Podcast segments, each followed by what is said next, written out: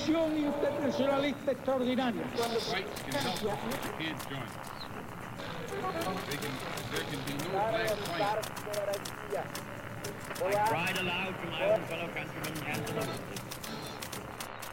Sua rádio da história. Opa, gente, peraí, peraí, peraí, só um minutinho aí no programa de vocês. Aqui quem fala é o Rafinha do Futuro. A gente teve um probleminha no áudio que há uma mudança muito grande na qualidade tanto do professor Daniel quanto da professora Neuma, até os primeiros 35 minutos e depois logo em seguida. Tentamos consertar na pós-edição, o Gabriel fez um ótimo trabalho para tentar equivaler os áudios antes e depois desse problema. Mas, mesmo assim, eu queria avisá-los e pedir desculpa por isso. São problemas que a pandemia também estão trazendo pra gente, são problemas das gravações pela internet. Valeu, gente! Bom programa para vocês.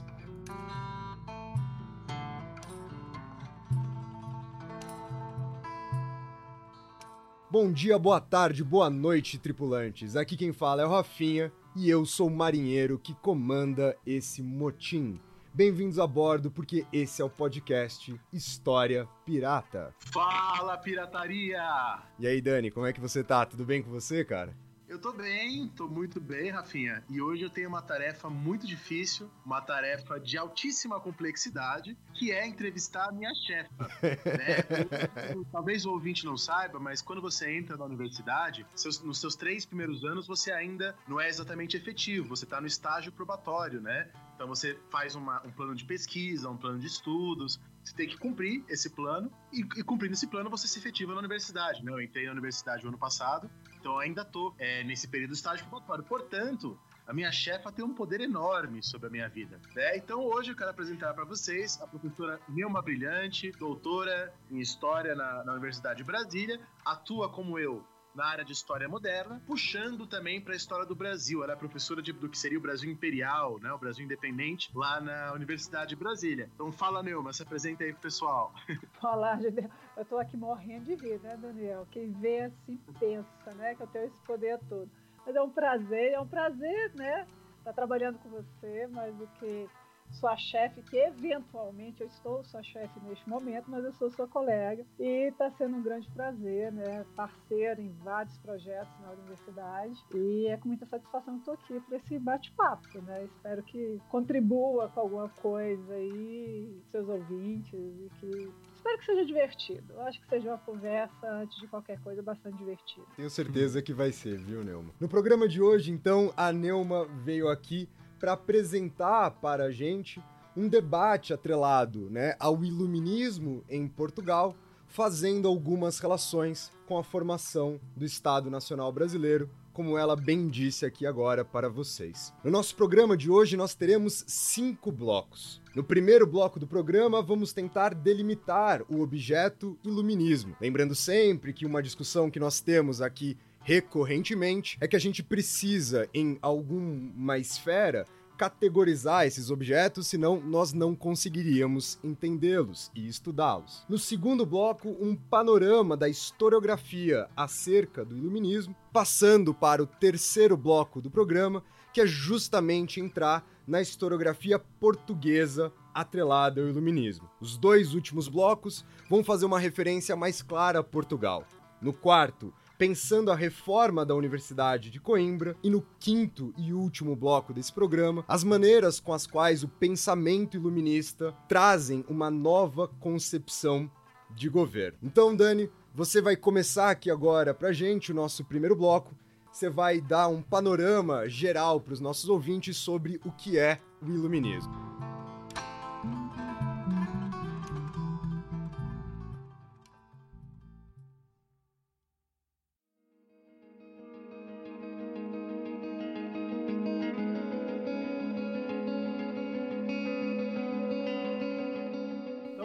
Começar tendo uma visão mais geral da historiografia do iluminismo, da ideia de iluminismo, para a gente poder aprofundar e entender o iluminismo em Portugal e os problemas referentes a isso. Então, quero abrir falando de vocês uma coisa que eu li essa semana, de um historiador, um artigo de um historiador chamado Antoine Lyot, né, o historiador francês, e ele estava dizendo como os estudos sobre iluminismo cresceram vertiginosamente nos últimos 20 anos, da mesma maneira que diminuíram muito os estudos sobre a Revolução Francesa. Né? A tese do Antoine Lyot é que com o crescimento da tecnologia, da secularização, a gente começou a olhar para o iluminismo de outra maneira.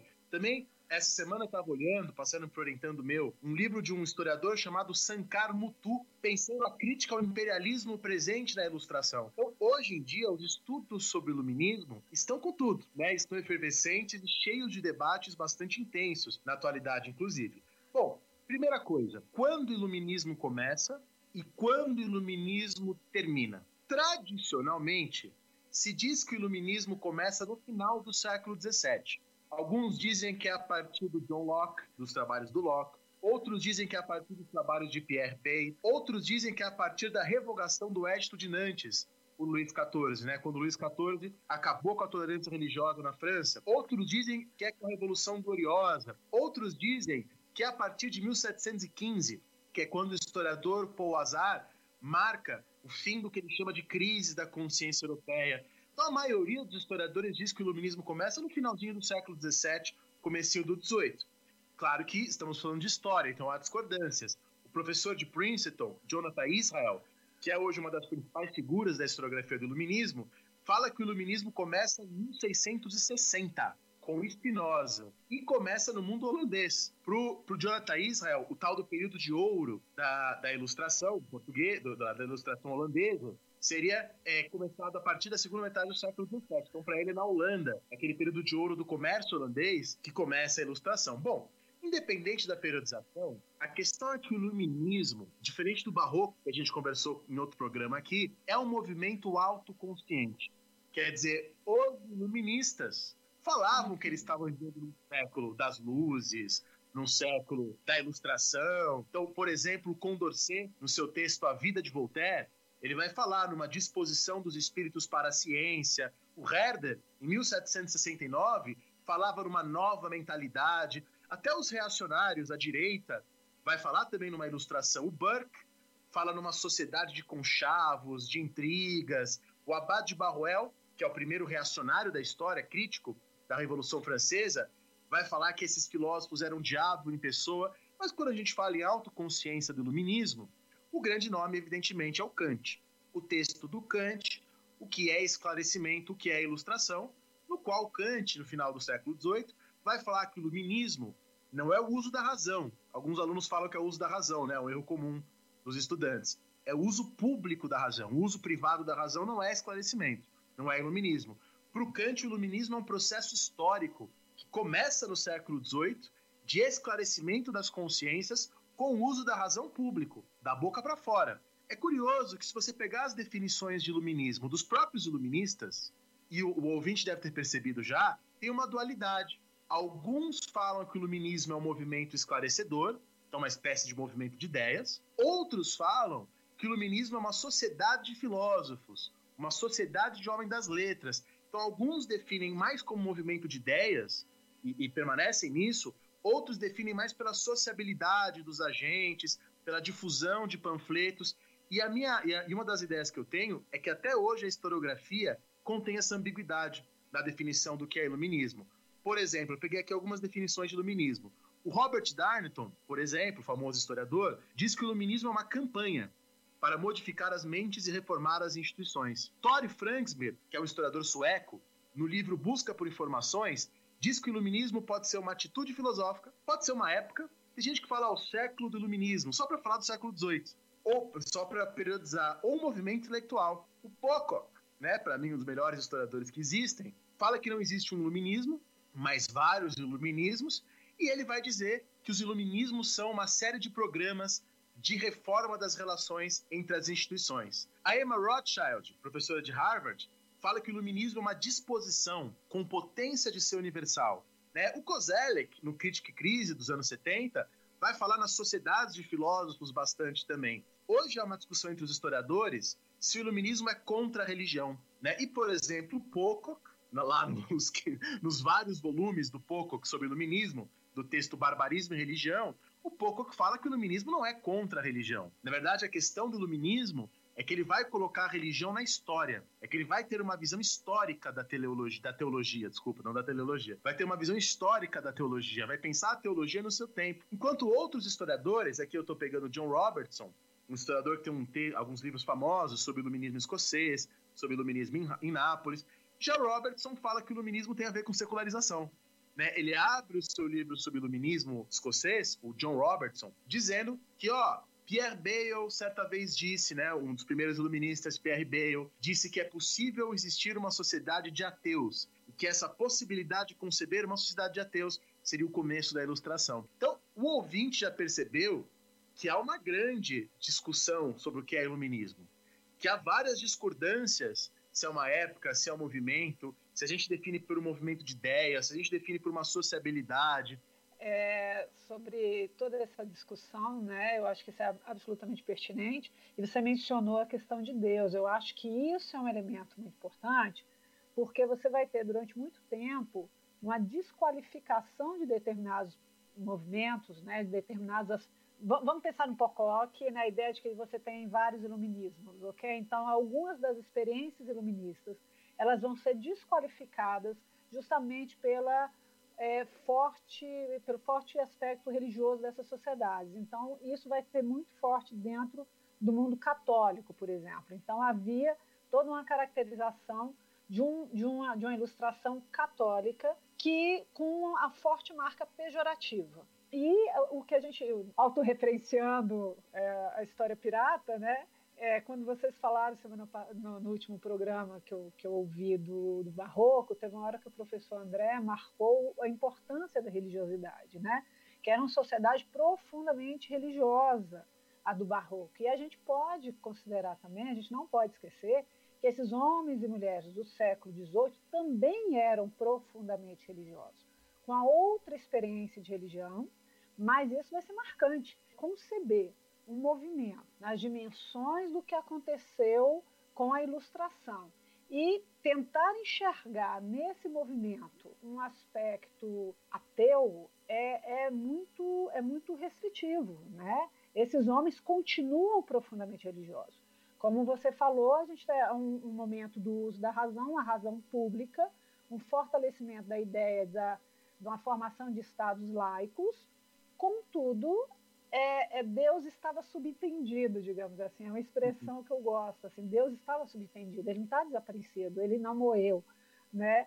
É, ele está aí nessa sociedade. Então, esse aspecto religioso, acho que é, é, é importante marcar, né? É uma sociedade ainda profundamente religiosa. Para os ouvintes perceberem como esse debate é recente, acabou de sair uma edição da revista, edição de abril de 2020, da revista História da Historiografia, uma revista importante de teoria da história do Brasil, aqui no Brasil, e um dos artigos é justamente sobre isso, né, sobre a relação entre iluminismo e religião, defendendo, né, exatamente como não é uma relação de ruptura, né, como se colocou por muito tempo. Então, é, esse debate é muito atual, muito recente, né, ainda tá, ainda é forte. Eu gosto, eu gosto muito do poema do Alexander Pope que está na, na lápide do Newton, né, que ele fala: a natureza e suas leis jaziam na obscuridade, e Deus disse que Newton seja e tudo se tornou luz.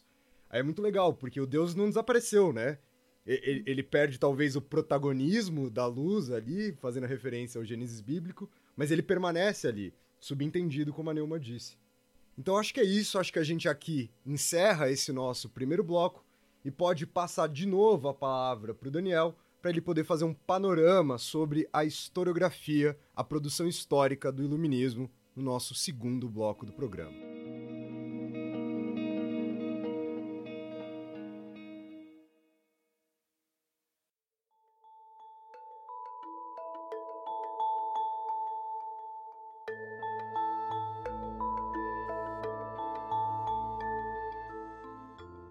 Porque nesse primeiro momento, a gente falou o que os iluministas construíram sobre si próprios, o que é fundamental. Quando a gente fala de historiografia, a gente já está pensando o que, que os historiadores no século seguinte, nos próximos séculos, construíram sobre a ilustração. Até os dias de hoje, não sei se a Neuma vai concordar comigo, eu penso que o principal livro sobre iluminismo, com todos os defeitos, com todos os problemas, continua sendo o texto do Cassirra. Né, um livro de 1932, foi traduzido pela editora da Unicamp, o, o texto é a filosofia do iluminismo. Nesse texto, vai ter exatamente essa abordagem unificante, né, unificadora do iluminismo, como uma coisa só, mostrando a sua coerência. Lá, o Cassirra diz nos primeiros, nos primeiros capítulos que o século XVII era um século anterior ao iluminismo, que pretendia construir sistemas de filosóficos. Ele dizia que o século XVII era caracterizado pelo espírito de sistema. O século XVIII, o século da Ilustração, herdeiro do método do Newton, não parte de princípios e axiomas para chegar à verdade. Na verdade, desafiava a teoria de desconstruir os temas. Não é o espírito de sistema, o iluminismo seria caracterizado pelo espírito sistemático, né? A razão de. Agora estou lendo Cassira. A razão desliga o espírito de todos os fatos simples, de todos os dados simples, de todas as crenças baseadas na revelação, na tradição e na autoridade. A razão só descansa depois que desmontou, peça por peça, as crenças nas verdades pré-fabricadas. Então, é aqui uma visão do iluminismo, que é aquela visão clássica: o iluminismo contra a tradição, contra a autoridade, contra a revelação. Esse texto é de 1932.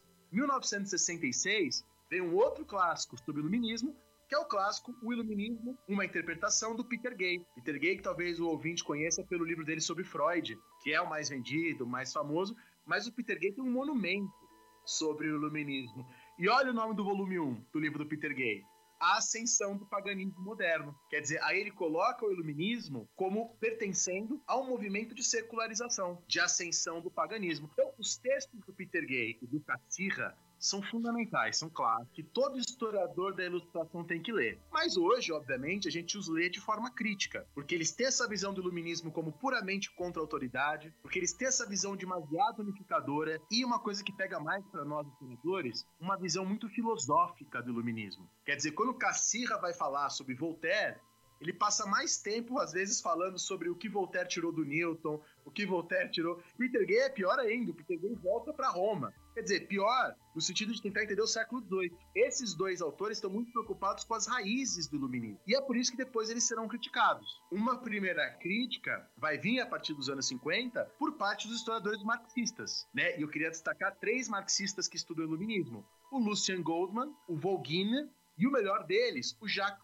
Proust, tá? No livro dele chamado Diderot e a Enciclopédia. Bom, o que os é, pensadores marxistas vão tentar fazer é mostrar como o iluminismo tem uma base social. Agora eu vou citar o Lucian Goldman, o marxista, no seu livro O Iluminismo e a Sociedade Moderna. Lá o Goldman diz: na perspectiva da história social, o iluminismo é um estágio historicamente importante no desenvolvimento do pensamento burguês ocidental. Agora eu vou citar o Volgina, a história do pensamento social na França do século XVIII é, acima de tudo, a história do desenvolvimento e da difusão da ideologia burguesa. Se esses historiadores foram muito importantes a tentar ver o iluminismo não só como movimento de ideias, mas como tendo uma base social, hoje também a gente os critica por um excesso de simplificações, talvez. Quer dizer, eu, eu, eu não sei se ela concorda, eu imagino que ela vai concordar, eu acho muito reducionista você reduzir o iluminismo a um pensamento burguês. É verdade que parte do iluminismo depois foi apropriado, talvez, pela burguesia, ou foi usado em favor da burguesia. Certamente. Elementos de defesa do livre comércio certamente ajudaram a favorecer a burguesia. Mas isso está longe de ser tudo do iluminismo. Primeiro que a maioria, nem todos os iluministas eram burgueses. Tem um monte de iluminista nobre. Como a gente falou no episódio anterior, Marquis d'Argenson, o próprio Montesquieu, você tem iluminista operário, é o caso do próprio Thomas Paine.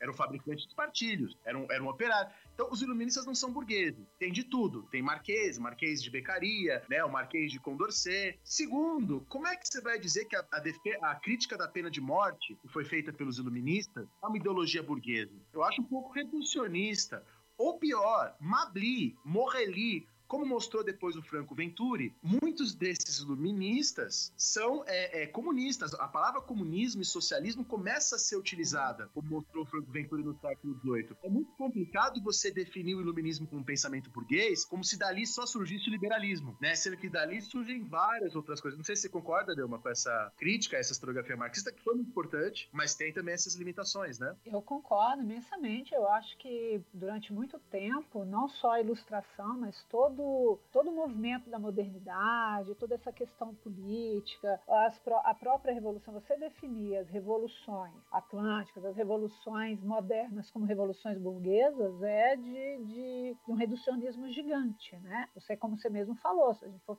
pensar o papel da própria nobreza nesses movimentos e a construção de ideais que abrem espaços para, como você mesmo falou, questões muito revolucionárias. Se for pensar, por exemplo, o papel da educação que a ilustração traz. Então a ilustração vai dizer, olha, os homens, eles têm uma base comum, então você pode fazer educação, você tem um ideal, uma no, um, ideais que eu vou trabalhar, eu vou comentar sobre isso mais adiante, mas um próprio é, ideal de nobreza ligada a uma questão de comportamento, de brio, de moral, que perpassa a questão das classes. Então, é, vai muito além dessa questão. Concordo que os burgueses com passar houve um aprimoramento, houve uma apropriação e acabou resultando no fortalecimento desse grupo.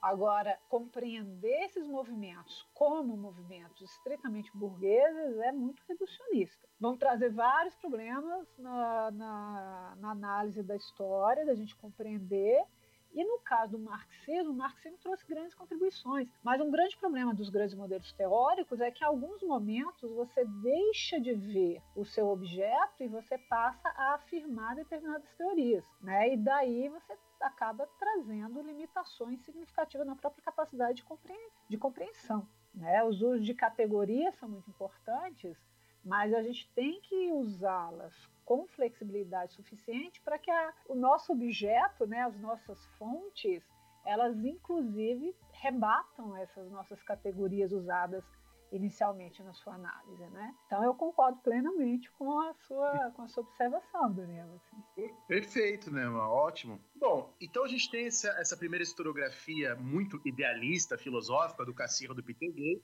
Há uma crítica marxista, e depois, a partir dos anos 50, a gente tem uma presença que, na minha opinião, muitos vão discordar, é o principal historiador do iluminismo na segunda metade do século XX. Na primeira, o Cassirra. Na segunda, eu penso que é o italiano Franco Venturi, que vai fazer a crítica dessas outras duas visões. Né? Quando Venturi tentar fazer aquilo que ele chama de uma história política das ideias. Quando Venturi, ó uma frase aqui do Venturi, os filósofos, diz o Franco Venturi, têm a tentação de navegar em direção à nascente. É o Cassirra e o Peter Gay tentando buscar as origens do iluminismo. Os historiadores nos devem dizer como o rio abriu seu caminho, em meio a quais obstáculos e dificuldades. Então, o Venturi tem um artigo de 1954 chamado A Circulação da Ideia, né, a circulação das ideias. Nesse artigo ele começa a se preocupar com o iluminismo, não apenas como as ideias, mas também como é que essa ideia circula, como é que ela se transforma em mudança política, social e cultural. E aí que entre 1969 e 1984, quer dizer, por 15 anos, o Franco Ventura escreveu cinco volumes chamados Settecento Riformatori, né, o 700 reformista, sobre a ilustração. E aí que ele vai analisar a ilustração em suas várias particularidades. Muito do que está nesses cinco volumes, que é difícil ler porque é muita coisa, ele condensou num livrinho dos anos 70, chamado Utopia e Reforma no Iluminismo. É claro que também foi bastante criticado, mas é, uma, é, é um movimento de virada no Iluminismo. Porque aí quando a gente chega nos anos 80, as abordagens sobre o Iluminismo se multiplicam nas mais variadas formas. Começa a se estudar mais as particularidades. Por exemplo, um livro que é pouquíssimo lido no Brasil, mas que é muito interessante, de um historiador chamado Henry May, de 76, chamado Iluminismo na América. E aí, nesse texto, o Henry May vai dizer que existem quatro tipos de iluminismo. Há o iluminismo moderado, dominado pelas figuras de Newton e Locke. Há o iluminismo cético, dominado pela figura de Voltaire. Há o iluminismo revolucionário, que aí vem o Thomas Paine, o William Goldwyn. E há o iluminismo didático, que é esse iluminismo mais conservador, que viria depois da Revolução Francesa, na visão dele. Pra, a maioria dos historiadores encerra o iluminismo na Revolução Francesa. Outro, eu até tenho mais simpatia por ele, encerra o iluminismo na Primavera dos Povos. Mas enfim, temos outras figuras importantes, como Bernard Bailey, ainda ficando nos Estados Unidos, que vai mostrar como a independência dos Estados Unidos não deve tanto aos iluministas quanto a gente imaginava. Ele mostra as raízes republicanas da, da ilustração. No caso da França, a gente teve lá nos anos 30 um autor chamado Daniel Mornet, que foi estudar catálogos de bibliotecas particulares. O historiador que tem que vai ver o que as pessoas liam de fato. E ao estudar 500 desses catálogos entre 1750 e 1780, quer dizer, lá o auge do iluminismo francês, o Mornet encontrou apenas um exemplar do contrato social de Rousseau. Quer dizer, o Mornet começou a desconfiar que talvez Rousseau ou Voltaire fossem importantes, mas que talvez as pessoas comuns não lessem tanto isso. E começa a se estudar também a própria leitura, que era muito diferente no século XVIII. Não estamos ainda na era da leitura individual, romântica, ainda existe muito a leitura coletiva, uma pessoa lendo para as outras. E aí que vem a figura de Robert Darnton, anos 70, anos 80, anos 90, mostrando o iluminismo underground, quer dizer, aquele monte de panfleto que as pessoas liam, aquele panfletos as vulgares, pornográficos, né? O texto dele famoso, Boemia Literária e Revolução. Aqui no Brasil, imagino que depois a Neumann vai entrar nisso, Francisco Falcon vai falar que existe um iluminismo central, né, cujo polo principal, mas não exclusivo, é Paris, iluminismos periféricos. No final dos anos 90, 80, 90, com Franco Venturi e com toda essa gama de historiadores, há outras percepções do iluminismo.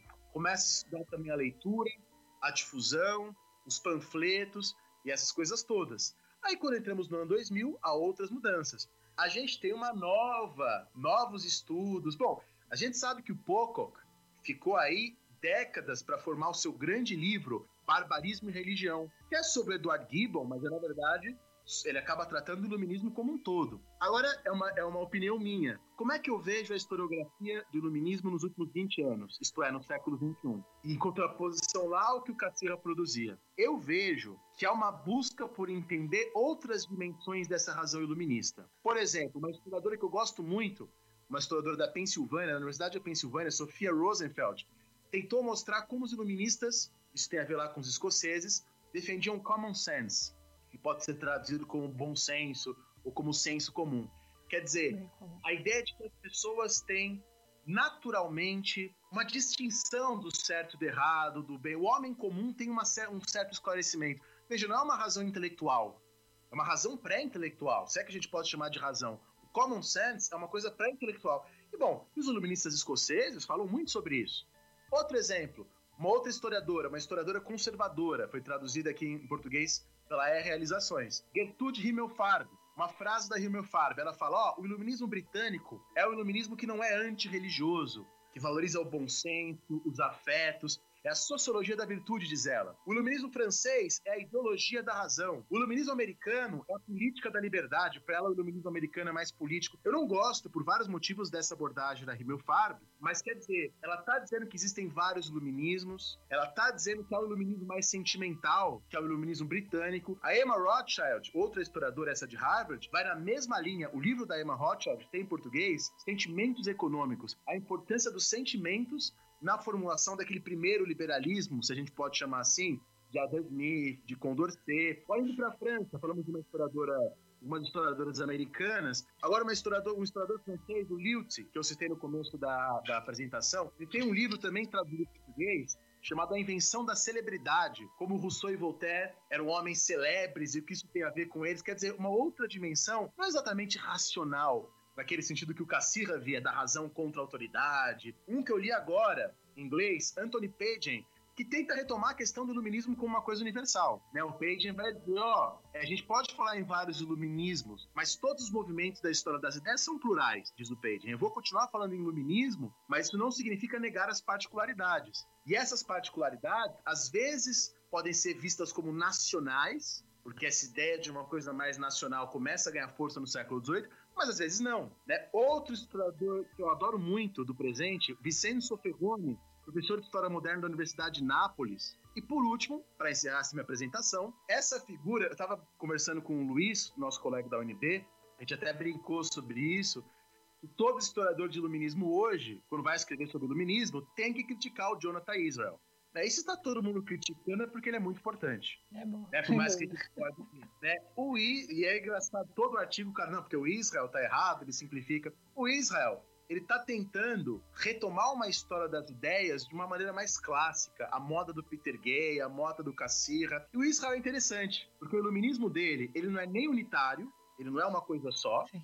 mas ele também não é determinado pelas realidades nacionais. E aí que ele vai falar no iluminismo radical, ligado a uma imanência de uma interpretação do Spinoza e o iluminismo moderado, tá? E há muitas críticas a exageros, as seleções que o Israel faz, e eu concordo que ele escolhe os autores que servem mais ao propósito dele, e o Thomas Paine é um deles, né? Mas, de qualquer maneira, é mais ou menos esse o panorama das discussões sobre iluminismo, que, na minha percepção, estão bastante vivas e são bastante interessantes. Né? Então, hoje há esse debate sobre iluminismo radical, iluminismo moderado, iluminismos nacionais, iluminismo sentimental, celebridade iluminismo, há, há todas essas questões. Não sei se, se você pensa também assim, essa historiografia atual, da ilustração. Daniel, não, eu, assim, eu, você citou vários autores, eu acho que super interessantes. É, agora, eu queria colocar em questão um outro aspecto sobre a história da historiografia, que é pensar muitas vezes por que nós temos tantas possibilidades de análise, né? Assim, vamos pensar também como que essa historiografia, em que contexto essa historiografia está sendo produzida, né? Então, pegando, por exemplo, aí o caso do Israel e das críticas a ele, né? Porque eu acho que nós perdemos muitas vezes a noção de que a nossa a produção intelectual, essa produção de conhecimento, ela é feita sim a partir de condições muito específicas e com objetivos muito específicos que vão caracterizar esses textos. Então, por exemplo, você pega um texto como o, o Iluminismo Radical, esse caráter que é apontado como muito seletivo, vai escolher meio que a, a, ponta do dedo algumas passagens, é porque ele tem uma proposta bastante clara, né? De mostrar, como você disse, assim, é uma, é uma história mais tradicional das ideias, mas ao mesmo tempo ele quer marcar essa pluralidade, né? Ele, ele quer marcar essa ideia de que, olha, o que nós entendemos como muito importante hoje não necessariamente teve impacto no momento em que estava sendo escrito naquela sociedade. É, eu acho que essa crítica, esse, esse levantar, chama atenção para, afinal de contas, de que mundo nós estamos, a partir de qual mundo nós estamos falando quando nós olhamos para a ilustração, como olhamos para qualquer movimento da história, né? Então, essa pluralidade que você fez uma, um painel super é, completo, né, de, dessas diferentes versões, em diferentes momentos, eu acho que nos remete, nos leva a pensar um tanto isso também. E pensar que que nesses últimos anos, né, você começou falando, olha, aumentou nos últimos tempos uma pesquisa sobre ilustração, enquanto você tem uma, uma queda da Revolução Francesa. Então, acho que, que a gente, de vez em quando, tem que pensar também o porquê que determinadas versões, porquê que determinadas leituras são feitas nestes momentos né? É, então, é, entendeu o que, que, eu, que, que eu quis dizer? Complementar, eu acho que enquanto quadro, enquanto painel, está super pertinente o que você está falando, mas eu coloco aí para gente, para o ouvinte, pensar um pouco nisso também. Por que, que, afinal de contas, a gente tem tantas versões? Porque muitas vezes nós estamos falando do nosso presente quando está escrevendo, né? Questões muito pontuais. Então, quando você coloca aí, por exemplo, ah, de, de, vários iluminismos, vamos, eu, eu penso nos últimos anos, aqui no caso do Brasil, está diretamente ligado a se pensar as mudanças a partir da própria independência. Quando começa a se pensar que Brasil foi esse que se construiu, quais as referências desse Brasil, a partir qual, das quais é, nós nos formamos como Estado Nacional e como nação, começa a se pensar sobre essas temáticas, que ideias eram essas, e aí se busca um olhar a partir de outro lugar e para responder outras questões. No caso do Israel, isso é muito claro. Quando ele pensa nesse iluminismo radical, ele está querendo pensar uma herança liberal democrática, um liberalismo democrático, ali a favor da igualdade de gênero, contra o racismo, às vezes ele é até um pouco anacrônico nisso, para se contrapor a esses regimes de direita dos dias de hoje. Né? Eu acho que tem ali uma, uma, ele está percebendo que está mudando nos dias de hoje, e ele busca ali palavras do Israel lá para a página 800, e fala um package of values, né, um pacote de valores que vem dos radicais que pode ser usado nos dias de hoje. É, é, por isso que a colocação é perfeita. Não é à toa que aquela historiografia marxista foi mais forte no período pós Segunda Guerra Mundial, né, quando o stalinismo estava mais forte. Não é à toa que a Emma Rothschild no, no, livro dela Sentimentos Econômicos, tenta mostrar o liberalismo mais humanista, vamos dizer assim. Porque ela está vendo o contrário disso no, no mundo presente. então é, é, perfeito. Né?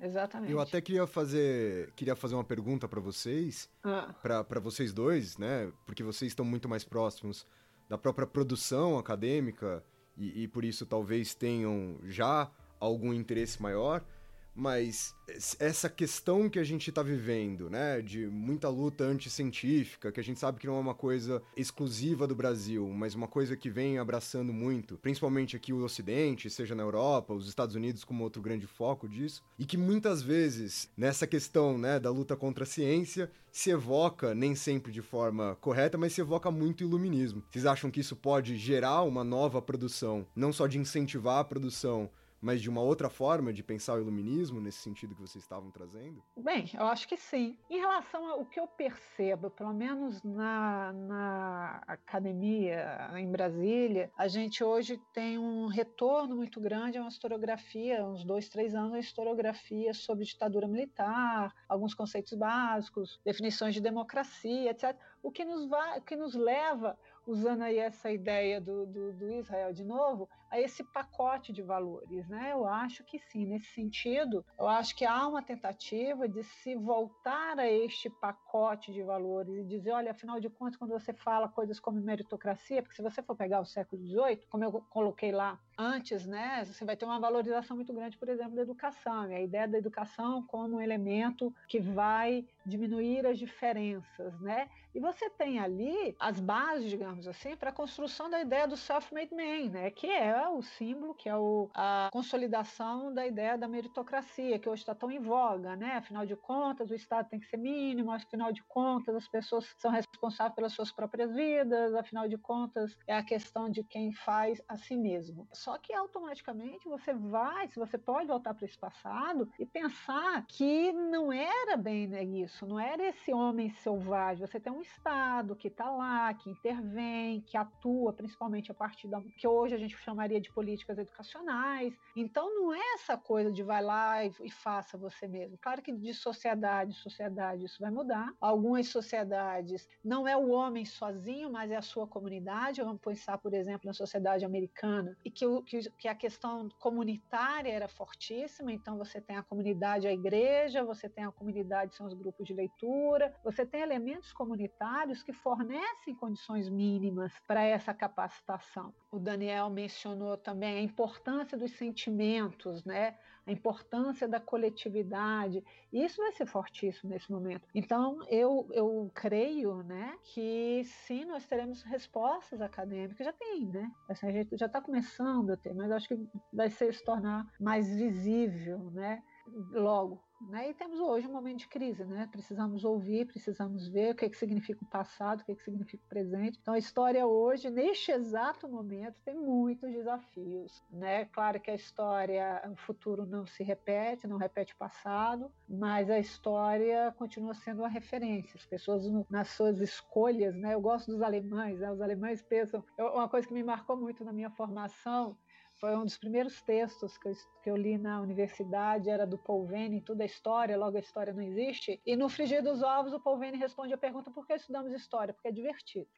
Os alemães, é, porque, é, porque é legal, né? É divertido, é um pouco isso. Assim. Os alemães vão dizer, estudamos história porque, por mais que a história não se repita, mas ela nos dá base para as nossas decisões, para as nossas escolhas, né? Elas nos dão referências mínimas para as nossas escolhas. É, e hoje é um momento em que a história está sendo muito chamada a isso, né? E a importância da história nesse momento, eu acho que é demonstrada exatamente pela perseguição que nós estamos sofrendo, que determinadas histórias é, estão sofrendo neste mundo, né? De, uma, de uma, um aumento dessa direita mais radical, etc.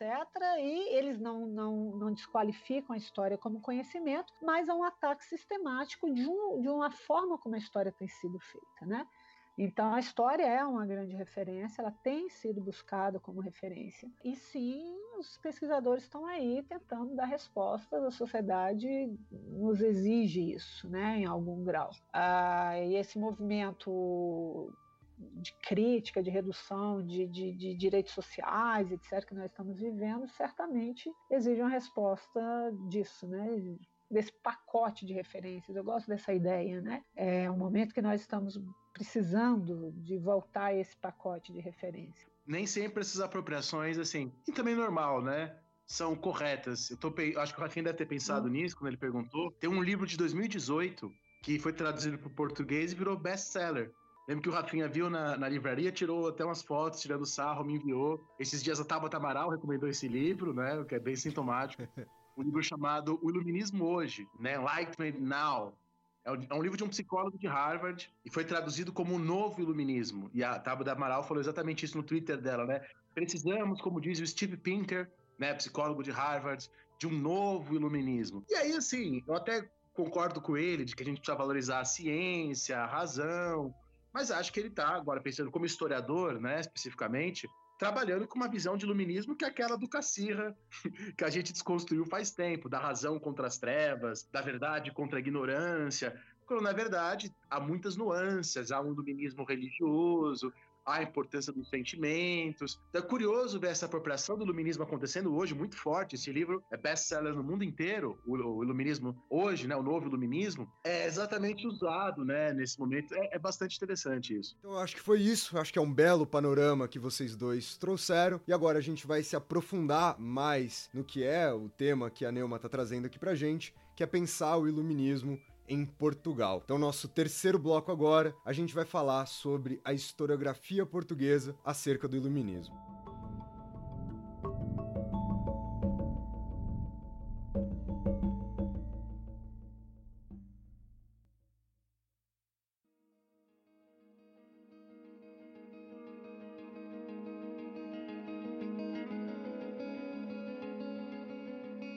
Continuando um pouco nessa pegada, né, da gente pensar nos contextos em que o iluminismo foi pensado e sobre o qual foi escrito, eu acho que uma coisa que vale a pena começar, começar dizendo que durante muito tempo foi negada a existência de um iluminismo em Portugal. Tá? Dentro dessa perspectiva que o Daniel marcou também, é, da existência, a partir de uma concepção de que existia um iluminismo e as experiências eram medidas a partir de aproximações ou distâncias desse modelo acabou marcando profundamente a visão que se teve sobre a ilustração em Portugal e no Brasil. Né, consequentemente no Brasil. Era, esse movimento foi desconsiderado e descaracterizado, foi usado diversas expressões que marcavam esse seu caráter acanhado, né? Então, a, em historiografia muito recente, a gente começou a se falar muito sobre historiografia sobre a ideia das luzes em Portugal, aqui no Brasil, na historiografia brasileira, no contexto de 2008,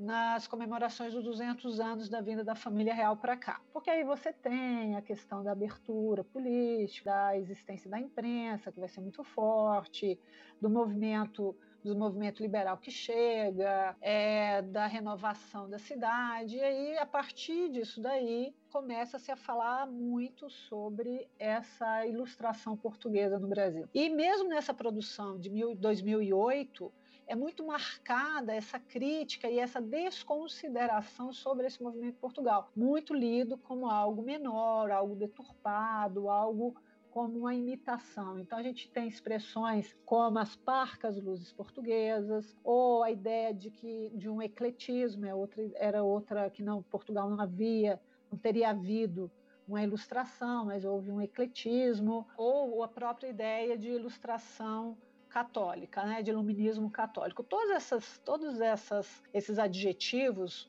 acabavam é, minimizando a importância, diminuindo isso e marcando muitas vezes, buscando marcar muitas vezes, um aspecto de uma imitação. Né? A gente tem, durante muito tempo, foi se pensado aí, a gente tem a coisa da ilustração, como depois a gente vai ter as ideias liberais, propriamente dito, dessa ideia de que no Brasil se imita, como Portugal se imitava, numa perspectiva muito restrita de como acontecia essas trocas de conhecimento, essas trocas desses movimentos. Né? Desconsiderava-se aí pegando esse painel que o, que o Daniel trouxe, o que, que toda essa mudança, essas releituras da ilustração nos mostram? Né? O aspecto local, a, a importância dos aspectos locais na experimentação e nas práticas dessa ilustração. Então, todos os autores que destacam a pluralidade do movimento se afastam um tanto dessa concepção de uma imitação e passam a trabalhar um pouco mais com a ideia de adaptações, de releituras, releituras produzidas a partir de tradições específicas, a, a partir de uma, de uma de experiências específicas dessa, dessa, dessas localidades que levam à valorização de determinados aspectos,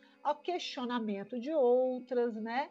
É, pensando então, e aí a gente vem uma historiografia mais recente de Portugal, que leva em consideração a cultura das, das, das luzes, pensando no, no, no papel de, da tradição na atualização, na apropriação dessas ideias e desses movimentos. Tradição entendida aí, não num aspecto rígido, num aspecto duro, né? Mas tradição como um passado que é atualizado, certo? A, a tradição ela precisa falar com o presente. O passado, quando ele está lá, está fixo, está rígido, está morto, ela, ele perde esse aspecto de informar o presente. É, então, o que marca a tradição, ao contrário do que muitas vezes aparenta, é justamente a capacidade de atualização. Então, você tem aí um movimento do, do, da, da articulação entre passado, presente e futuro é, na apropriação dessas ideias, certo? Então, vamos pensar de uma forma saltando um pouco. Se você for pegar o século XIX, quando no século XIX você tem ah, os movimentos chamados revolucionários, que você vai ter, por exemplo, no Porto,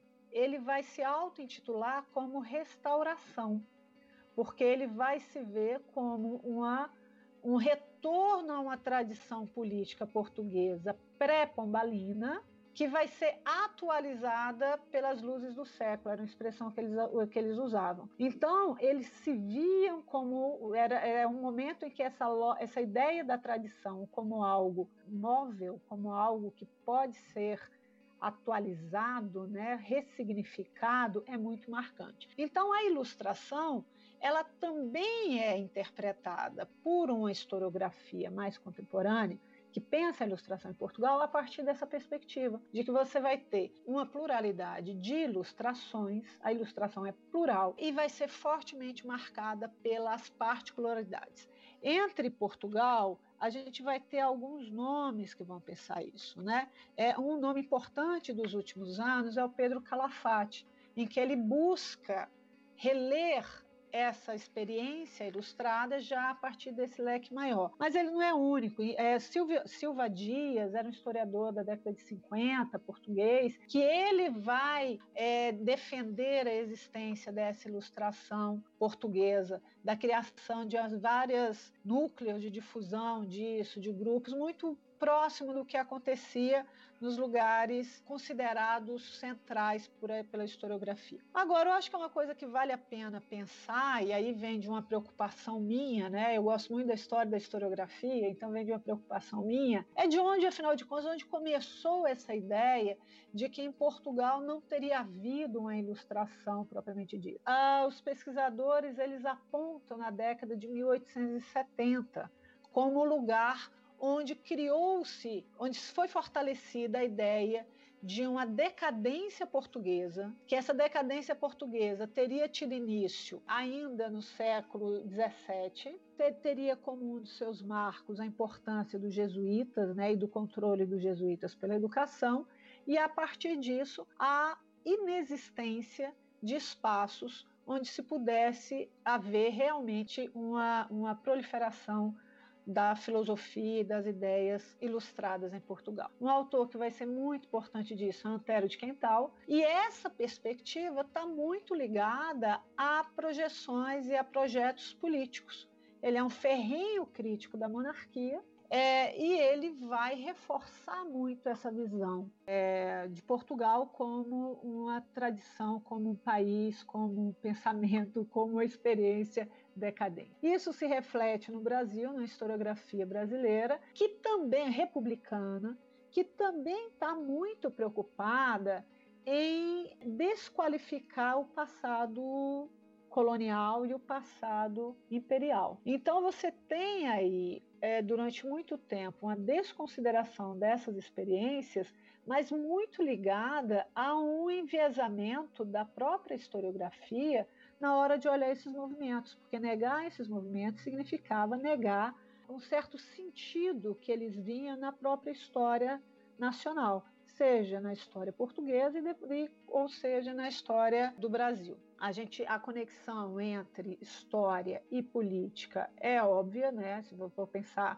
que a história como disciplina ela surge no século XIX, justamente na hora da formação dos Estados Nacionais. Então essa essa essa junção ela vai ser muito vai ser muito forte, ok? Dito isso, para vocês terem uma ideia o quanto que essa, esse aspecto foi é forte, assim, eu me lembro muito um caso, quando a minha orientadora de doutorado, Teresa Kirchner, ela foi fazer um projeto de pós-doc já na década de 2000, ela fez um projeto de pós-doc sobre o pensamento de Silva Lisboa. Primeira proposta que ela fez da CAPES, o parecer, ela recebeu um parecer negativo, né, de bolsa, e o parecer simplesmente dizia o seguinte: é, Silva Lisboa tinha lá pensamento, certo? Caramba. Então, assim, o parecer era esse, sabe? Ele tinha lá pensamento?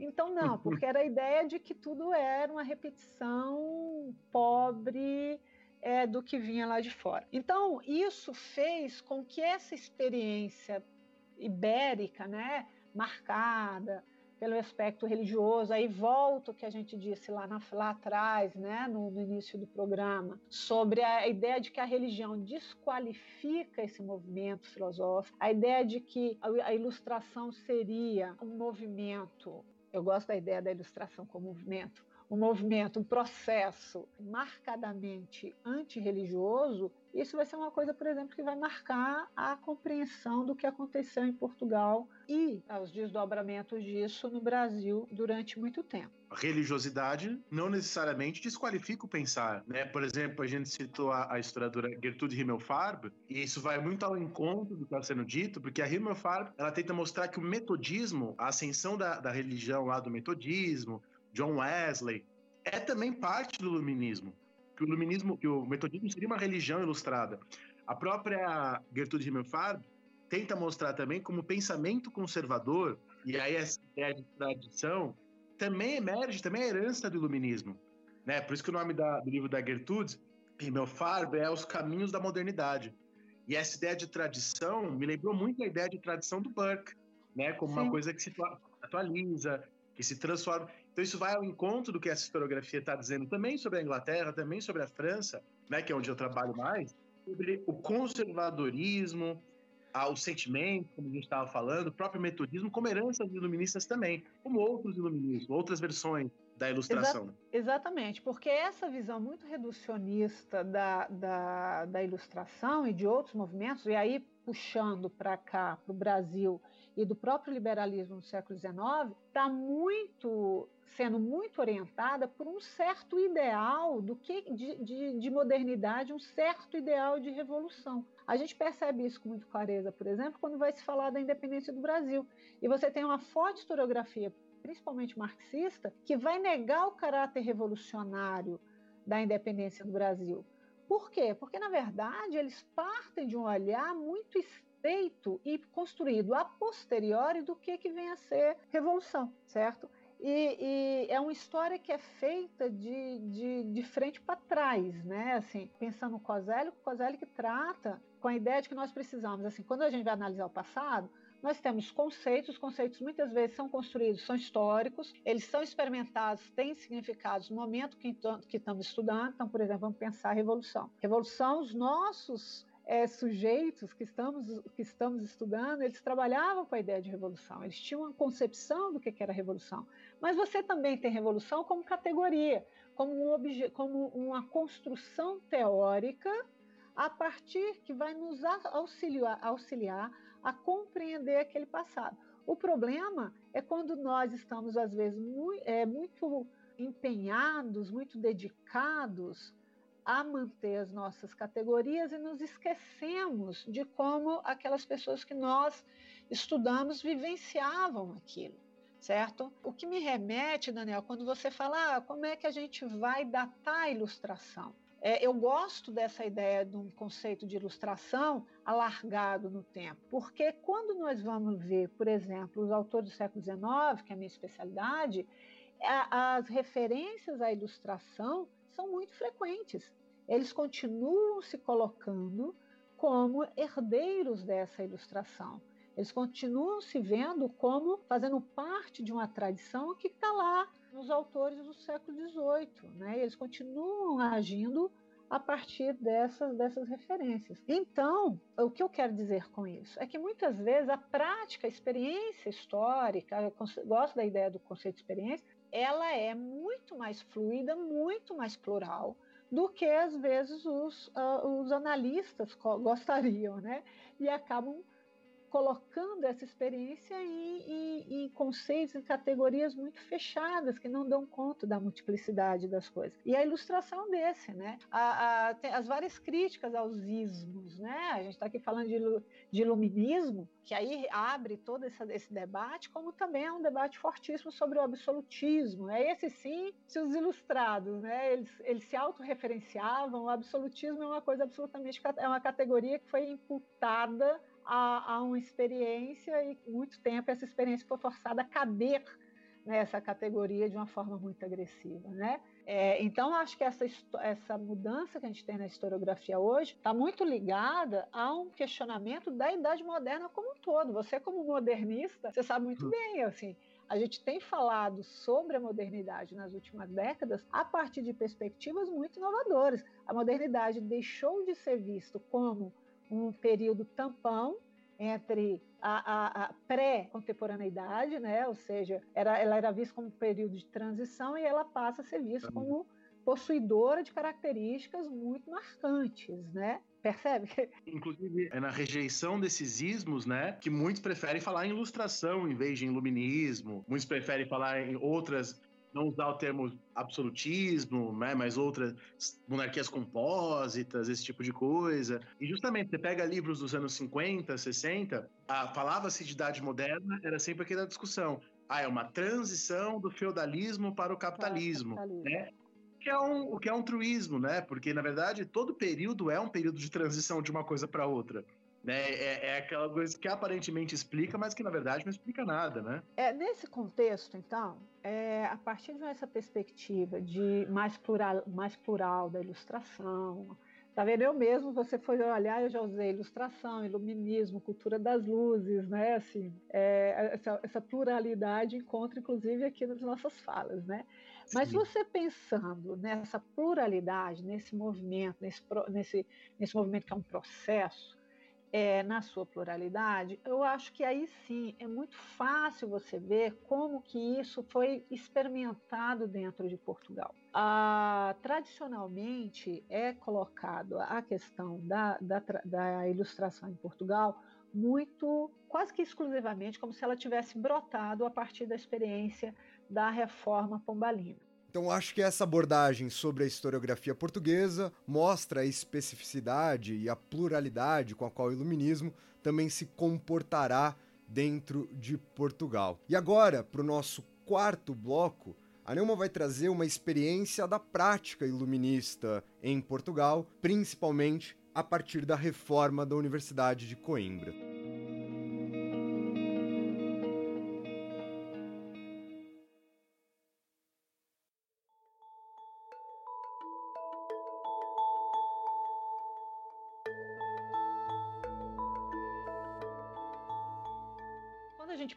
Então, dessa experiência da ilustração em Portugal, é muito marcante a reforma da universidade, que se deu na década de 1870, conduzida por Pombal. Uh, só que, se a gente for pensar, uh, a reforma pombalina, ela antes, mais do que a vivência, né, mais do que a chegada dessa ilustração em Portugal, ela é quando essa ilustração ela chega nas instituições, ela adentra as instituições, e as instituições de ensino propriamente dito, né? Se você for pegar, lidar nessa, nesse, nessa pluralidade de aspectos do que, que vem a ser ilustração, que a gente está tentando falar aqui desde o início, considerando a influência dos filósofos, a criação de uma rede de, de, da chamada República das Letras, né? de correspondência, de circulação de filósofos, filósofos, de pensadores. Se a gente for pensar na existência de grupos, de tertúlias, né? nessa coisa que o Daniel falou de leituras coletivas, né? de grupos, pequenos grupos, de que vão se reunir em bibliotecas cortesãs e que vão escrever, que vão escrever periódicos. Se a gente for considerar esse aspecto mais da sociedade, a gente consegue enxergar essa a ilustração chegando em Portugal ainda muito no começo da, do, do século XVIII em casas de, de, grandes aristocratas, né? Conde de Assumar, do, do Conde de Ericeira,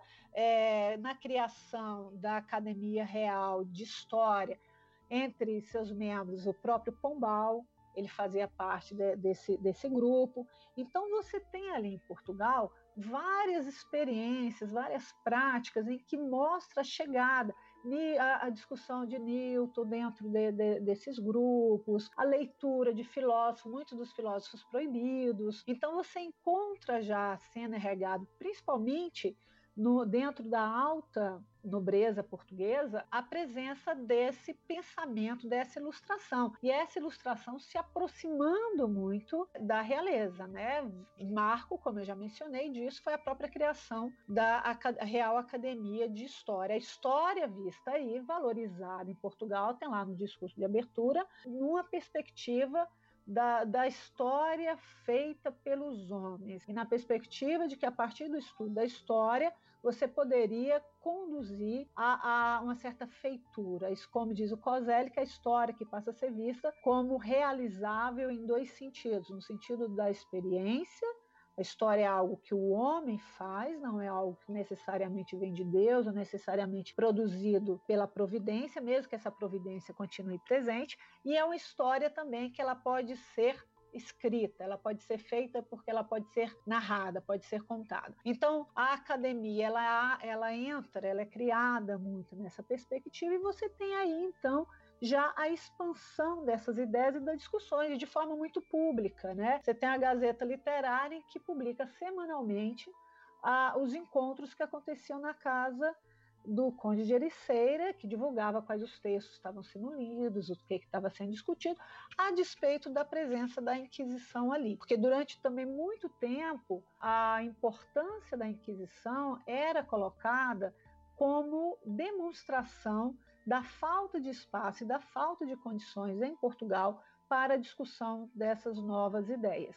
Claro que ela era um impedimento muitas vezes, contudo, a despeito da força da Inquisição dentro de Portugal, essas discussões se davam e se davam de forma bastante pública. Alguns desses personagens, inclusive, vão ter que sair de Portugal. Um personagem muito importante que sai de Portugal Ribeiro Sanches, e que ele acaba escrevendo uma obra super importante fora de Portugal sobre a educação da mocidade, é, em que ele vai criticar muito o sistema educacional dos jesuítas. Então, você tem aí um movimento que começa no começo da, do século XVIII em Portugal, se fortalece na década de 30 e quando chega em 1870, quando Pombal se torna primeiro-ministro, isso redunda na é, reforma da Universidade de Coimbra. Esse, esse, então assim, eu acho que depois o Daniel pode voltar a falar na importância dessas sociabilidades da ilustração e de como que você tem essa ilustração que chega nas instituições, o caso de Coimbra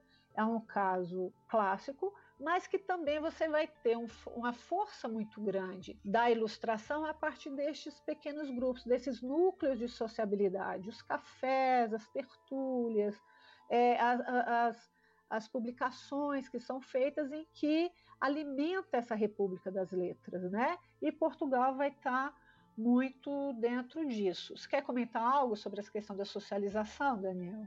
Eu acho que o, o exemplo clássico dessas sociedades é a franco-maçonaria, né? Que tinha como seus elementos o silêncio, a descrição, o segredo, a igualdade entre seus membros. Outro caso, né? E aí a gente lembra daquele livro famoso, até a gente estava brincando, eu, Rafinha e outro amigo nosso, do Iluminismo Proibidão, né? Sobre os Illuminati, a Rosa Cruz, Quer dizer, os, Illuminati, os Illuminati, os verdadeiros, né?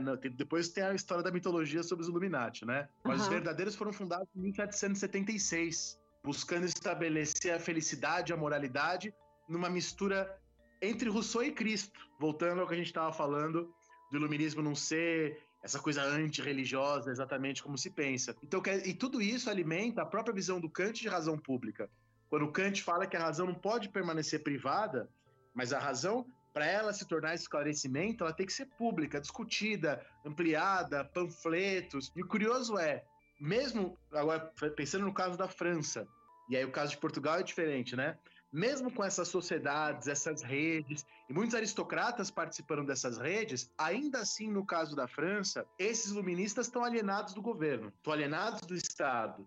E quando Luís XVI tenta fazer uma aproximação, por vários motivos, isso não, não dá certo, não rola né? Quer dizer, o despotismo esclarecido, né, para usar um conceito clássico, uhum. quando tenta ser feito na, na, na, França, não dá certo. Em Portugal é diferente, né? Sim, em Portugal eles vão ter muito mais espaço, porque toda essa rede de, socialidade vai, de socialização vai partir justamente dessa alta nobreza.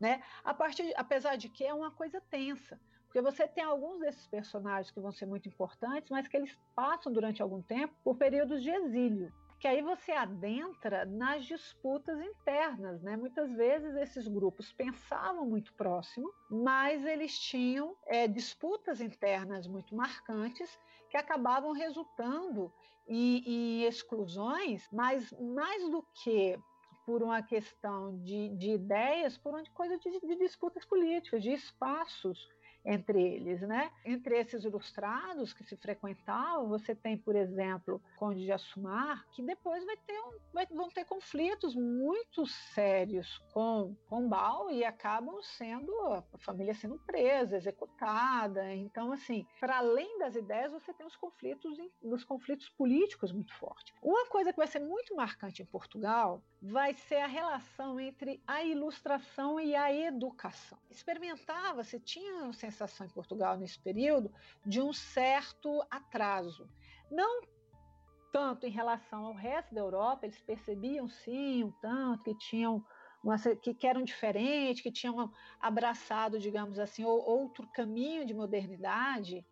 É, mas mais do que isso, havia um incômodo muito grande sobre um passado muito rico de Portugal, um passado muito grandioso, né? E que se buscava de alguma forma um retomar. A gente lembra também que século XVIII é o século do ouro, né?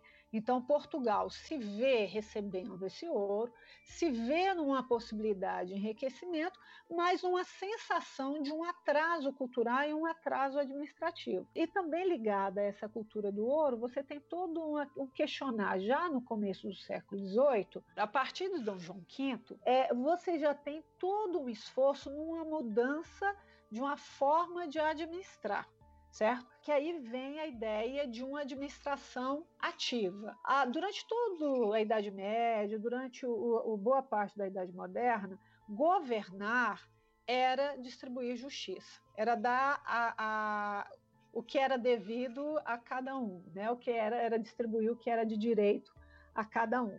Ô Neuma, podemos usar essa expressão que você acabou de usar, administração ativa, para montar o glossário de hoje desse nosso programa? A gente tenta aqui, pelo menos uma vez por programa, trazer para os nossos ouvintes uma definição de uma palavra ou de um conceito importante. E aqui dentro do iluminismo, a ideia de administração ativa, acho que ela é uma coisa fundamental. Então você pode trazer para a gente uma ideia, uma definição de administração ativa?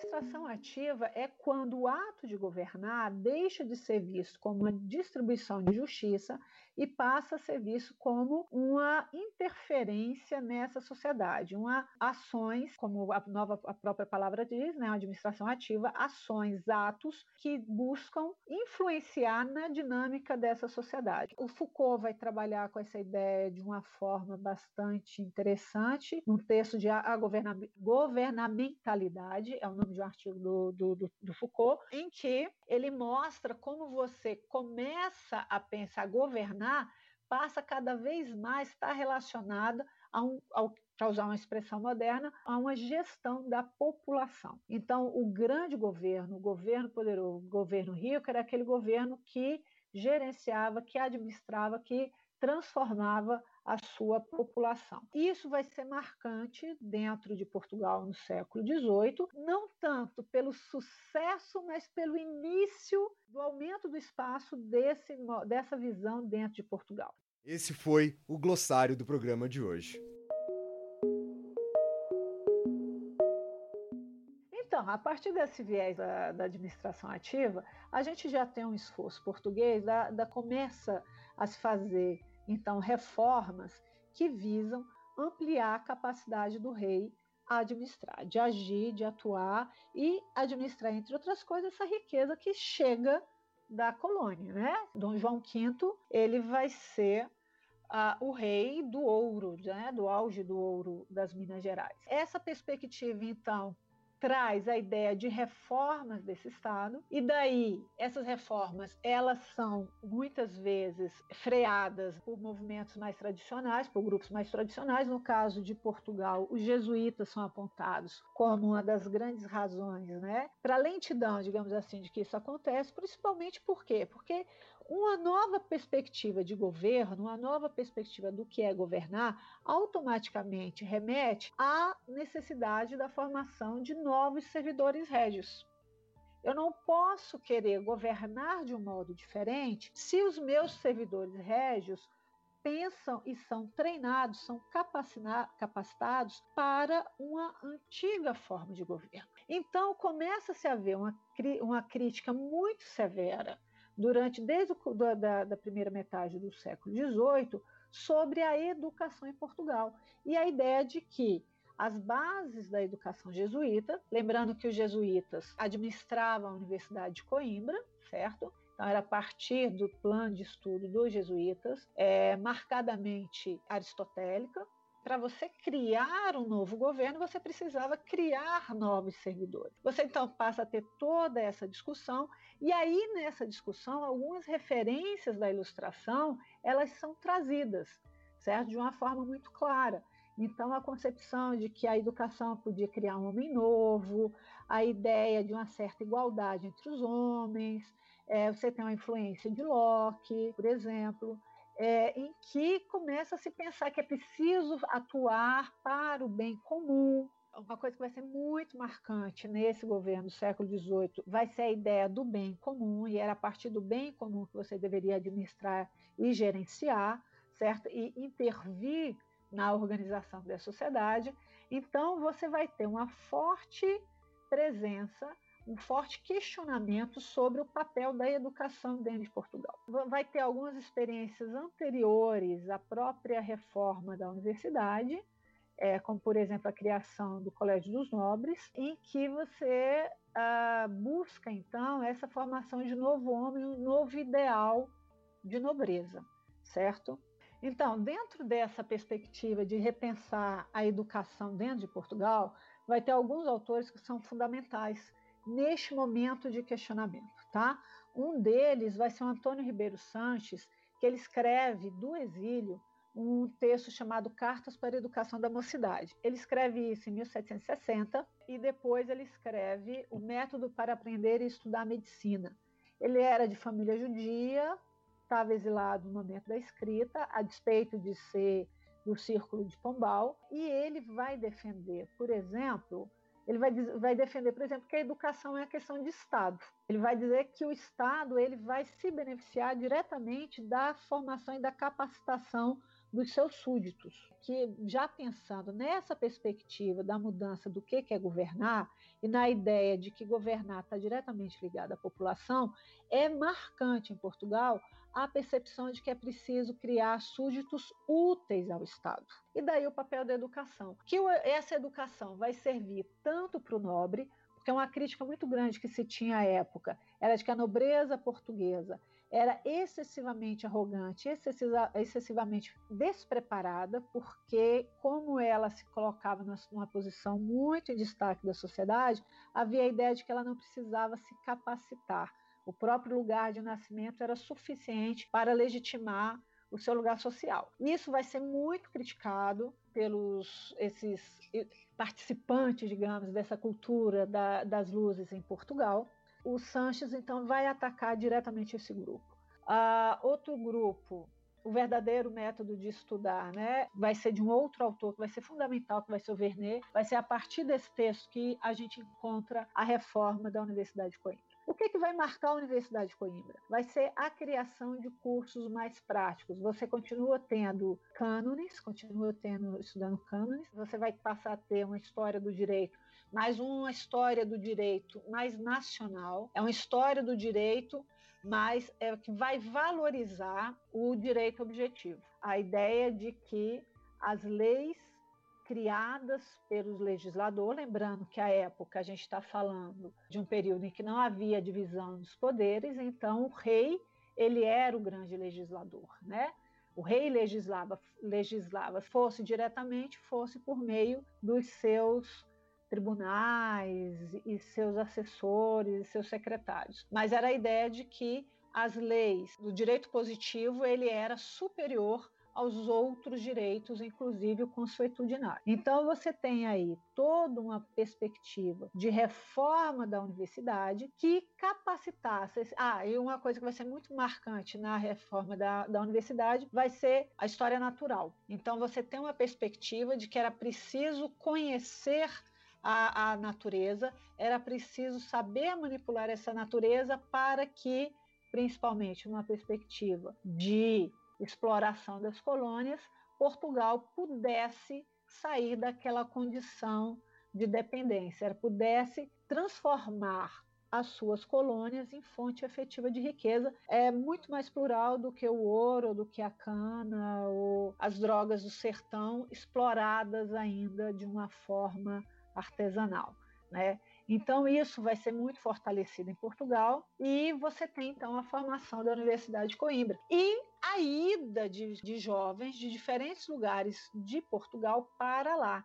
Isso vai ser muito importante, porque você vai criar um grupo de ilustrados que acabam retornando para as colônias e eles vão ser fundamentais, por exemplo, no momento de, da independência do Brasil. Se a gente for pegar a primeira geração de legisladores no Brasil sobressaem aqueles, o número daqueles que estudaram em Coimbra, ou estudaram diretamente em Coimbra, ou fizeram parte da administração colonial portuguesa nesse último momento e que foram tiveram uma formação muito marcada por isso. Mas eu queria chamar a atenção também, para além da, da Universidade de Coimbra, tem vasta bibliografia sobre isso, mas eu queria chamar a atenção também para esses para lugares menores em que essa ilustração também foi vivenciada. Aí lembrando um pouco do Skinner, quando ele vai pensar os textos políticos, a história né, do pensamento político, ele chama atenção também para a importância do que ele chama de textos menores. Que ele vai dizer que muitas vezes, né, e aí eu acho que ele dialoga nesse sentido com outros autores, que a gente tende ou houve uma tendência de querer marcar determinados movimentos e determinadas é, movimentos filosóficos, a partir das grandes obras. Mas, para além das grandes obras, houve uma influência muito grande e no dia a dia daqueles homens e mulheres, muitas vezes obras menores ou experiências menores eram mais marcantes. A historiografia marca muito a existência, então, de, de Coimbra e o papel de Coimbra. Eu queria chamar a atenção para dois outros focos é, de ilustração dentro de Portugal. Um deles é um, um lugar chamado a Casa Pia de Lisboa, que é uma experiência curiosíssima, porque a Casa Pia ela foi criada por Pina Manique, quem trabalha com esse período sabe que o Pinamani, que era o grande terror, é, é colocado pela historiografia como o grande terror da ilustração em Portugal, porque ele era o intendente geral de polícia, então cabia a ele atuar contra todas as ideias e contra todas as organizações vistas como perigosas. E o Pinamanique cria, então, a Casa Pia de Lisboa. Funcionava no Castelo de São Jorge, Lá dentro tinha várias instituições menores e uma delas chama particularmente a atenção, que era o Colégio de São Lucas, que era uma escola criada para órfãos, mas à época órfãos significava não só aquele que não tinha pai ou mãe, ou e mãe, como a gente tem hoje, mas órfãos eram todos aqueles que, por alguma razão, não poderiam estar sob os cuidados dos seus responsáveis. Então, é, eu encontrei em minha pesquisa lista de órfãos que incluíam filhos de sargentos, que estavam na, no além-mar, de vários militares que estavam no além-mar e coisas assim. Então, não necessariamente órfãos eram aqueles que não tinham pai e mãe, e mãe, mas muitos deles eram. Mas então, o Colégio São Lucas recebia esses jovens e lá ele foi criado uma escola cujo o organizador dessa escola, do, do projeto pedagógico dessa escola, era o Anastácio da Cunha, que é apontado como um dos principais nomes da ilustração portuguesa. Por que, que esse caso é particularmente curioso? Assim, lá dentro na Casa Pia, eles tinham acesso a um, um, conjunto de atividades, de matérias que estavam muito próximas do que era oferecido em Coimbra e do que era oferecido na casa no Colégio dos Nobres. Então eles tinham é, matemáticas, engenharia, farmácia, química, numa perspectiva muito prática. Línguas, eles estudavam inglês, estudavam francês, estudavam alemão, é, aprendiam a planejamento de negócios, a registros de, de, nos livros né, de negócios. Os melhores alunos que sobressaíam iam para Coimbra, tinha uma casa em Coimbra que recebia esses alunos, principalmente para eles estudarem medicina, dentro daquela concepção de súditos úteis ao Estado. Então, era um momento, por exemplo, que se tinha um número muito, muito grande de mortes no parto, né? sejam das mulheres quanto das crianças. Então, eles tinham toda uma campanha de levar estudantes para estudar medicina, por exemplo, fora, alunos da Casa Pia órfãos da Casa Pia para estudar fora.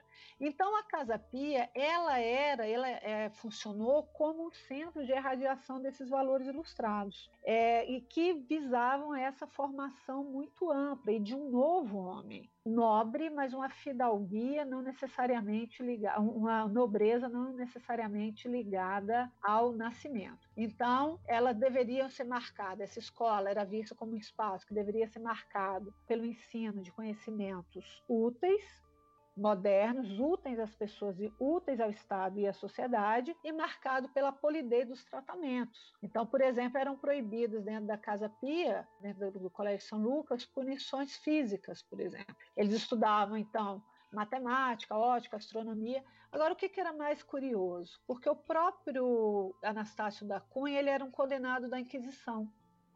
Ele foi condenado, ele era do regimento de artilharia do Minho, Lá ele participava de tertúlias, ele em que foi preso pela Inquisição, foi acusado né, de uma série de ler os filósofos perigosos, ele traduziu alguns, e quase todos os professores da Casa Pia são condenados pela Inquisição.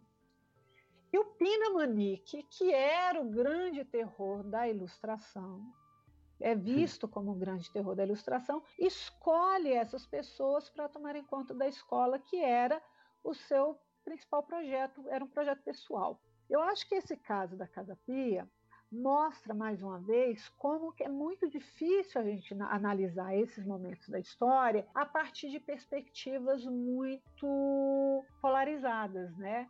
Então, como que o grande inimigo da ilustração em Portugal leva esses homens condenados pela Inquisição para montar essa escola e para administrar essa escola. E vários dos alunos da Casa Pia acabam ocupando lugares importantes na, na, na sociedade portuguesa ou no além-mar, atuando na administração colonial. Então, acho esse caso bastante interessante ver e, e voltado para, insisto, para a população pobre. Né? O, o, Bonifácio, José Bonifácio, ele dizia que a Casa Pia era a Universidade dos Pobres e Desvalidos. Né? Era, tinha sido o maior feito de Dona Maria I. Então, para além da Casa Pia, a gente vai ter também justamente os regimentos de artilharia. O que, que aconteceu? Na década de 1760, 1762, para ser mais exato, Portugal se vê envolvido com a Guerra dos Sete Anos. Ele faz um acordo com os ingleses, um acordo muito tenso com os ingleses, mas acaba que Pombal leva vários militares, vários oficiais estrangeiros para atuar em Portugal. E uma parte significativa desses oficiais vão atuar nos regimentos de artilharia. Por que o regimento de artilharia? A artilharia era vista como uma arma científica, porque dela, para ela funcionar bem, dependia um conhecimento de química, de física, de matemática. Era preciso fazer os cálculos, era preciso produzir, saber lidar com a pólvora, certo? Então, a artilharia era vista como uma arma científica. Vários desses militares são mandados para Portugal e eles vão comandar os regimentos de artilharia espalhados por Portugal. Entre esses vários regimentos de artilharia, você vai ter o regimento de artilharia do Minho, por exemplo, e o regimento de artilharia de Estremoz e do Algarve, que fica no Faro, e que acabam atuando como focos também de ilustração. A documentação da, da Inquisição é riquíssima nesse sentido, porque quando o Pombal cai você tem uma a Inquisição é, atua em cima desses, muitos deles, né? Todos esses estrangeiros tinham sido levados por Pombal. Quando Pombal cai, há uma certa perseguição nesses grupos e você tem então um número significativo de pessoas sendo presas pela Inquisição pela aproximação, para usar um termo do Israel, é por uma aproximação inclusive desse, dessa ilustração radical, do, do, da, da, ilustração radical. Eu volto a dizer, por que, que isso também impacta na gente? Porque muitos desses é, militares, eles vão atuar nas colônias, e aí pensando em Brasil, eles vão atuar no Brasil também. Então, volto a mencionar aquela primeira geração que constrói a independência brasileira e constrói o Estado Nacional. Então você vai ter aí uma influência muito grande de três grupos que vão estar diretamente ligados a esse movimento de ilustração em Portugal. Você tem os coimbrãs propriamente ditos, aqueles que foram alunos é, da Universidade de Coimbra reformado. O Cairu é um deles, por exemplo, o Visconde Cairu é um deles. Você tem um grupo que, além de estar nessa, nessa universidade reformada, vai estar diretamente ligada à administração colonial, ligada a um projeto que vai ter um nome muito forte, que é o Dom Rodrigo de Souza Coutinho, e você vai ter esses militares. Então, se você pega, por exemplo, o nome dos membros do parlamento brasileiro nas duas primeiras legislaturas, você vai ter muitos militares ali a gente compreende um pouco melhor a formação desses homens a partir desse viés de ilustra de, da ilustração. Uma ilustração não necessariamente ligada à Universidade de Coimbra, mas uma ilustração que vai ser fomentada e aí sim, numa perspectiva mais forte de mudança, numa, numa aproximação mais forte de uma concepção do que a gente pode vir a chamar de revolucionária dessa ilustração, porque nesses grupos menores, muitas vezes perseguidos pela própria Inquisição. A comunicação entre esses grupos é significativa. Se você for pegar esses membros da, do regimento, muitos deles, em algum momento da vida, por exemplo, acabam sendo professores em Coimbra ou é, participando das academias de, ilustradas que vão começar a surgir, academia de medicina, academia de ciência natural, vão estar vinculados a instituições internacionais também. Então, esses, esses desses espaços acabam saindo homens que vão ser muito importantes nos desdobramentos das chamadas revoluções, aí usando um termo confortável, né, porque é bastante conhecido, das revoluções liberais que acontecem dentro do mundo português, certo? Pensando aí, por exemplo, no vintismo e pensando na independência do Brasil. Dois comentários bem rápidos sobre isso. Primeiro que muito legal, né? Aprendi um monte de coisa aqui que eu não sabia, fiz algumas anotações aqui. Então, ao, a um só tempo, e aí voltando a, a essa historiografia que fala a ah, pouco, é, Ventura, Israel, existe a peculiaridade local, e é inquestionável que existe uma peculiaridade portuguesa da ilustração, é inquestionável que existe uma ilustração em Portugal, mas ao mesmo tempo, me parece que existem elementos em comum, muitos elementos em comum, a ponto a gente também poder falar numa ilustração europeia, né? Por exemplo, a, existência de redes de sociabilidade, por exemplo, a ênfase na questão da educação como possibilidade de criação de um novo homem, né? Eu citei aqui um, um historiador há, há pouco tempo que fala sobre uma das características essenciais do iluminismo como uma, uma concepção cultural do homem. E aí, em contraposição ao que vai ser depois aquele racismo no século XIX.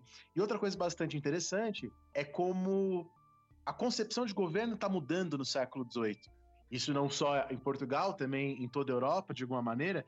E eu me lembro, quando eu dei aula na, na UNB de História Moderna 1, e eu falei sobre Renascimento, eu mostrei para eles uma, um afresco, que os ouvintes podem procurar, do Lorenzetti, um afresco que está em Siena, de 1337, chamado Alegoria do Bom Governo.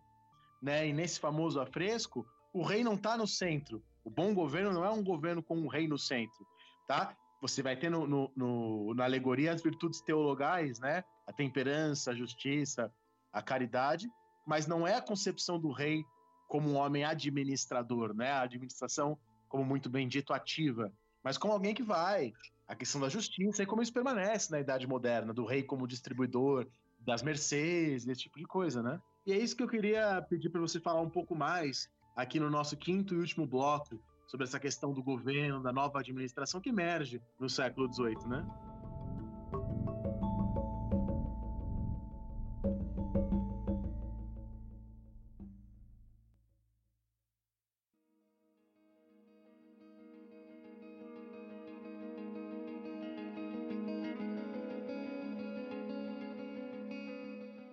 Como, como a gente já tinha levantado lá atrás, é uma das características desse novo governo, dessa nova forma de governar, é justamente o papel central que você vai ter na administração a, da população, certo? Então eu queria ler, por exemplo, voltando, tendo, pegando um gancho aí do que eu estava falando sobre esses, esses lugares de ilustração e também do que você disse de da existência da particularidade, mas a existência de elementos comuns que a gente que nos permite falar de uma ilustração europeia e de como que Portugal é, faz parte desse momento, eu queria colocar aqui uma passagem do Pina Monique, como eu estava falando, que é normalmente colocado como um dos grandes obstáculos, visto como um dos grandes obstáculos para a experiência ilustrada em Portugal, é, o Pinamanique, quando ele vai criar a Casa Pia, que aí juntos os dois, ele está trazendo essa nova concepção do que é governar com essa concepção das luzes, e aí a educação como ponto fulcral, como, como, como elemento fulcral nessa, nessa articulação, ele vai, ele vai justificar por que, que ele está criando o colégio, o colégio. E ele fala o seguinte, que ele, ele, tá, ele acredita né, numa igualdade natural dos homens, e a partir disso ele vai dizer o seguinte, que aquelas crianças, elas tinham nascidas em situações absolutamente adversas, e que, aí citando Pinamanique, e que, a não terem esta educação, viriam muito deles a serem ladrões, outros a perecerem na terridade, e outros a adquirirem moléstias com que serviriam de peso ao Estado certo? Com a educação, eles podem se transformar em novos homens. Inclusive, né, é, aí acabou a citação do Pinamunique, novos homens, inclusive capazes de ter um, um estilo de vida nobre. Aí uma nobreza entendida é, não como possuidora, né, como ocupante de um lugar social decorrente de um nascimento, mas sim a partir de ações e de valores nobres, né?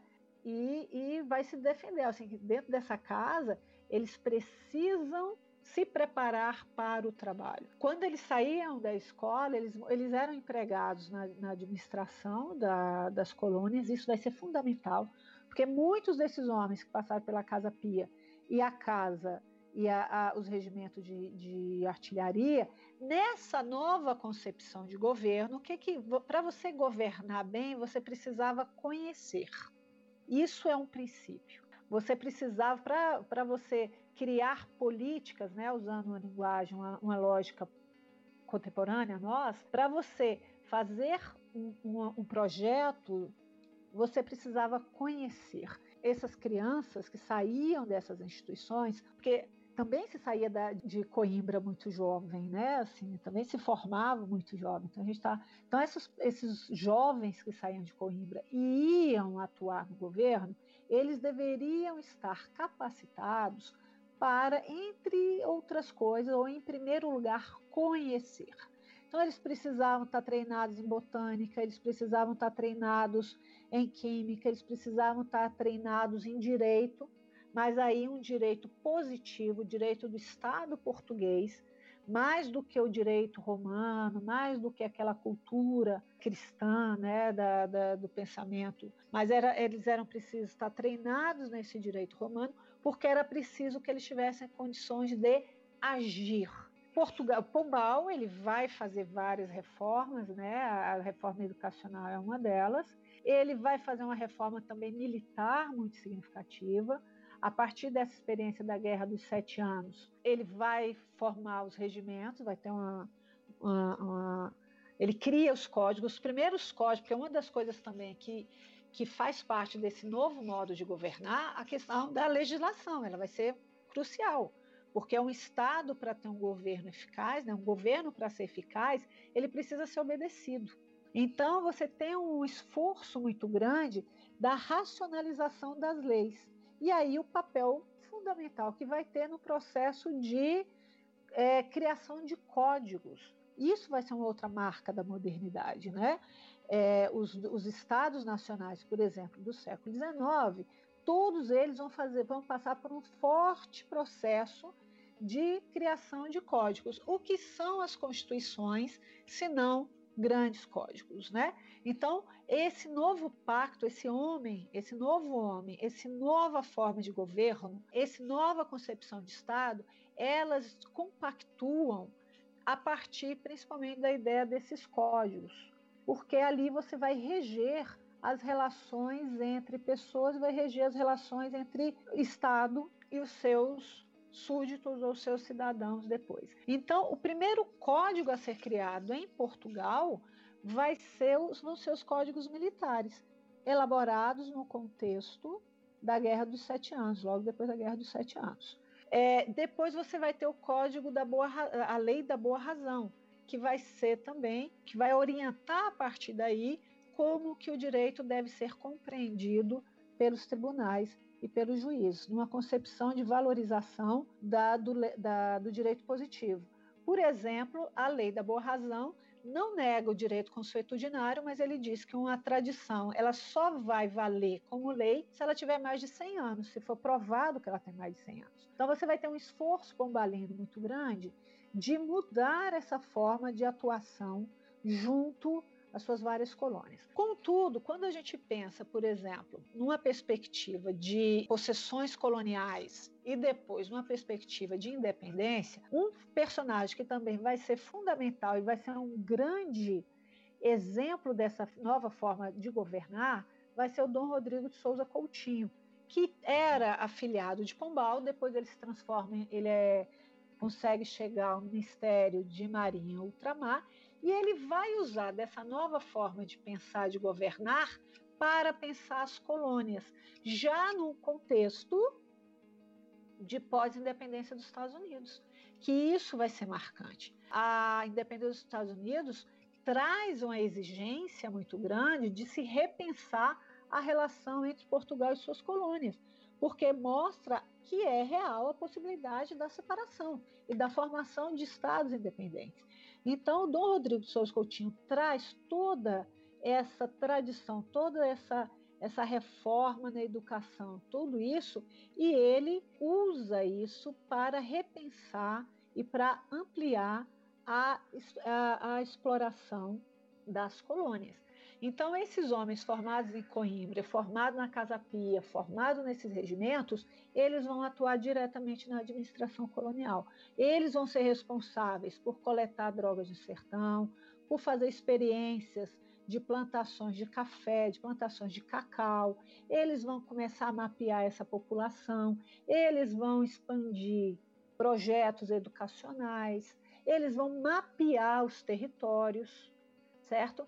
Então, esses homens formados nesses espaços, a partir dessas discussões que são colocadas, vão ser os agentes desse Estado português que busca, a partir da implementação dessa nova forma de governar, potencializar os recursos das suas colônias. Isso vai ser marcante para, no futuro, a opção pela independência do Brasil no formato que vai se dar. Então, insisto, muito do que foi feito no Brasil nas primeiras décadas, muito da formatação do Brasil nas primeiras décadas e dos ideais de que população, de que povo, de que nação seria essa, vão ser fortemente influenciados por esses, por esses elementos, por essa experiência, certo? Dessa, dessa ilustração. Pertencimento a isso continua sendo reivindicado por vários políticos brasileiros, até pelo menos a década de 70. E aí, quando, como o Daniel, mais uma vez, referindo mais uma vez à fala anterior do Daniel, quando uma nova concepção de nossa sociedade, a influência das teorias raciais, etc., põe por terra essa perspectiva ilustrada de homem, um homem que parte de uma ideia de um homem universal e um homem em que é possível ser transformado a partir da educação. Porque as mudanças, um conceito fundamental nesse período é da civilização, certo? A civilização ela tem um aspecto de ser algo que pode ser adquirido. Há uma possibilidade de alguém se tornar polido. Isso é uma perspectiva absolutamente diferente das teorias raciais, que vão dizer que a diferença é inata independente do, de como se age, independente da ação do Estado ou de grupos da sociedade, essa diferença ela não tem como se, se ser quebrada, porque a diferença é inata. Então, são duas perspectivas bastante diferentes que vão se chocar na década de 70, de 1870. E aí sim, bem, aí voltando lá no começo da fala do Daniel, naquela ideia de como periodizar, né? Como quando que o, a ilustração acabou? É difícil dizer isso, mas pelo menos na documentação que eu trabalho, a, a ilustração continua sendo referência como ideal de sociedade, como ideal de homem, pelo menos até o último quartel do século XIX aqui no Brasil. Eu queria que o ouvinte percebesse uma coisa talvez o ouvinte que na área de história não tenha percebido, e que eu achei maravilhosa de toda a fala da Neuma é a, é a maneira como a Neuma pensa a ilustração. Porque eu tava, eu conversei recentemente sobre isso com um colega, que alguns que há uma, há uma visão né, bastante simplista, não dialética, que separa teoria e prática, né, como se houvesse uma teoria pura e houvesse uma tentativa de aplicar essa teoria na prática, que funcionasse ou não. Mas a concepção de ilustração que foi aqui apresentada em Portugal é uma concepção dialética na qual a prática e a teoria estão mutuamente se influenciando, né? Pensa-se algo, faz-se, e a partir do fazer se pensa, quer dizer que não, o pensar e o fazer, na verdade, são coisas que andam juntas. E o trabalho do historiador, né? Que tudo isso é feito não a partir de teorias, simplesmente, mas com apego forte às fontes, né? Aquilo que a fonte, que a época nos diz, primeiro a fonte nos diz e depois a teorização entra, né? E eu acho que uma coisa que é muito interessante nisso que você está falando e que a Neum apresentou diversas vezes, em específico sobre Portugal, é como essa ilustração, como essas ideias ilustradas, elas tanto vão servir para mudanças, mas como elas, elas se apoiam em modelos tradicionais, como elas se apoiam, né?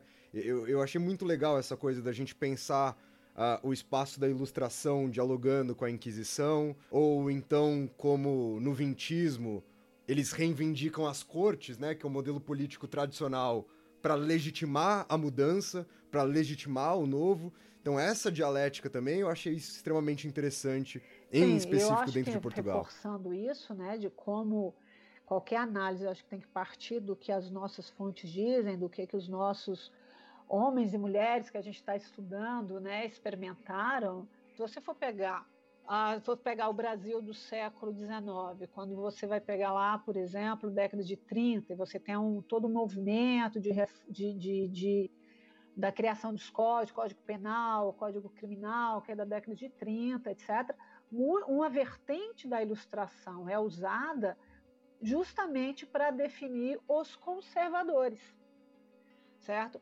Então, aí pensando também como eles experimentavam essa questão das luzes de uma forma mais plural do que a nossa, os estudiosos perceberam muitas vezes, porque é, a influência de autores como Burke vai ser fortíssima. Mas eles não entendiam Burke como um elemento conservador, como a historiografia vai, vai compreender depois. Se a gente for pensar, por exemplo, que Burke defende a independência dos Estados Unidos, a partir de uma concepção de tradição, né, o Burke vai dizer, eles querem quem quebrou, quem quebrou o pacto não foram os ingleses, né, os britânicos da América. Quem quebrou o pacto foram os britânicos do parlamento. Quando ele. E, então, essa lógica, por exemplo, você vai encontrar no Brasil do século do, da, da década de 1830. Então, você tem é, essa pluralidade de ideias e de vertentes, elas vão ser percebidas como fazendo parte de um movimento maior lá no século XIX.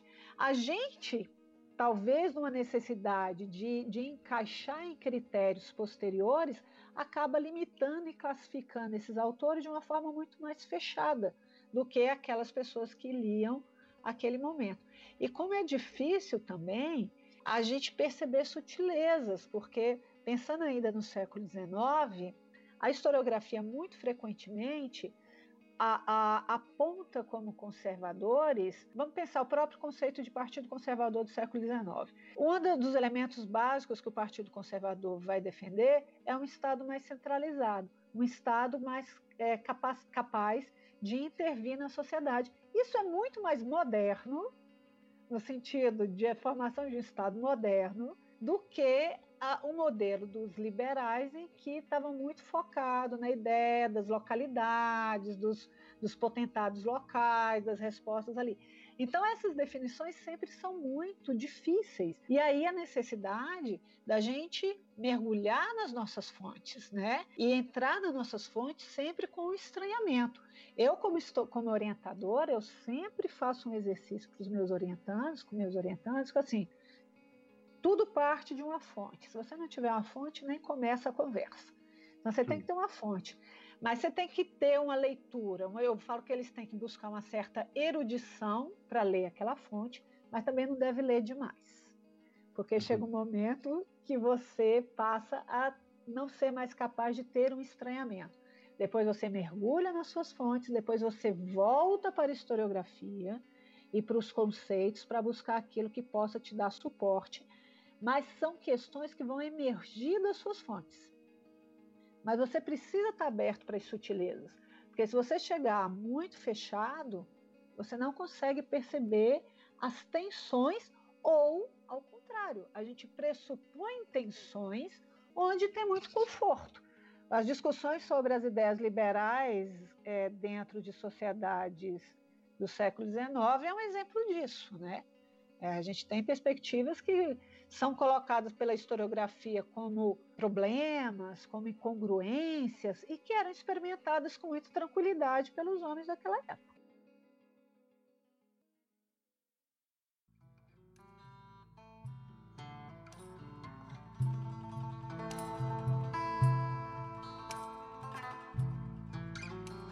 Então, Neuma, muito obrigado pela participação, muito obrigado aqui por ter participado do programa comigo e com o Daniel. Queria agradecer demais e queria convidá-la sempre que quiser, as portas sempre estarão abertas aqui para você. Então, eu que agradeço, Rafinha. Eu acho que eu fiquei bastante animada quando o Daniel me convidou, né? Eu acho que são outros meios de chegar ao público, de dialogar para outro público que a gente não está necessariamente é, acostumado.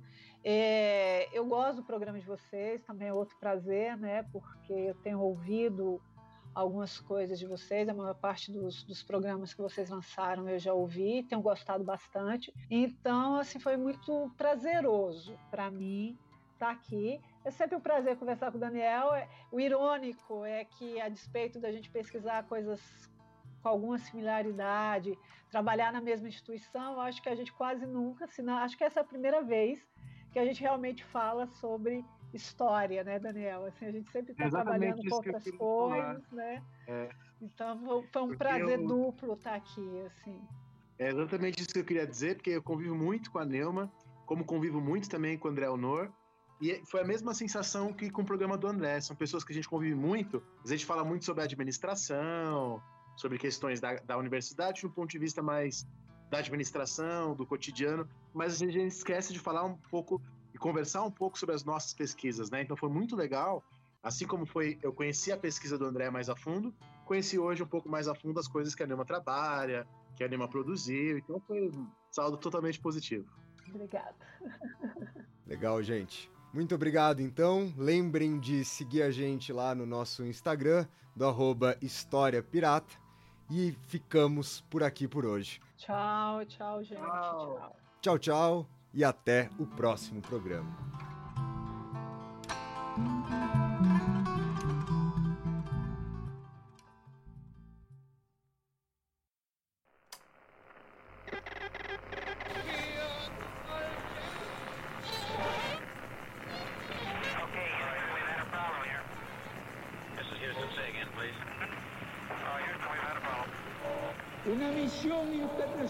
Extraordinaria.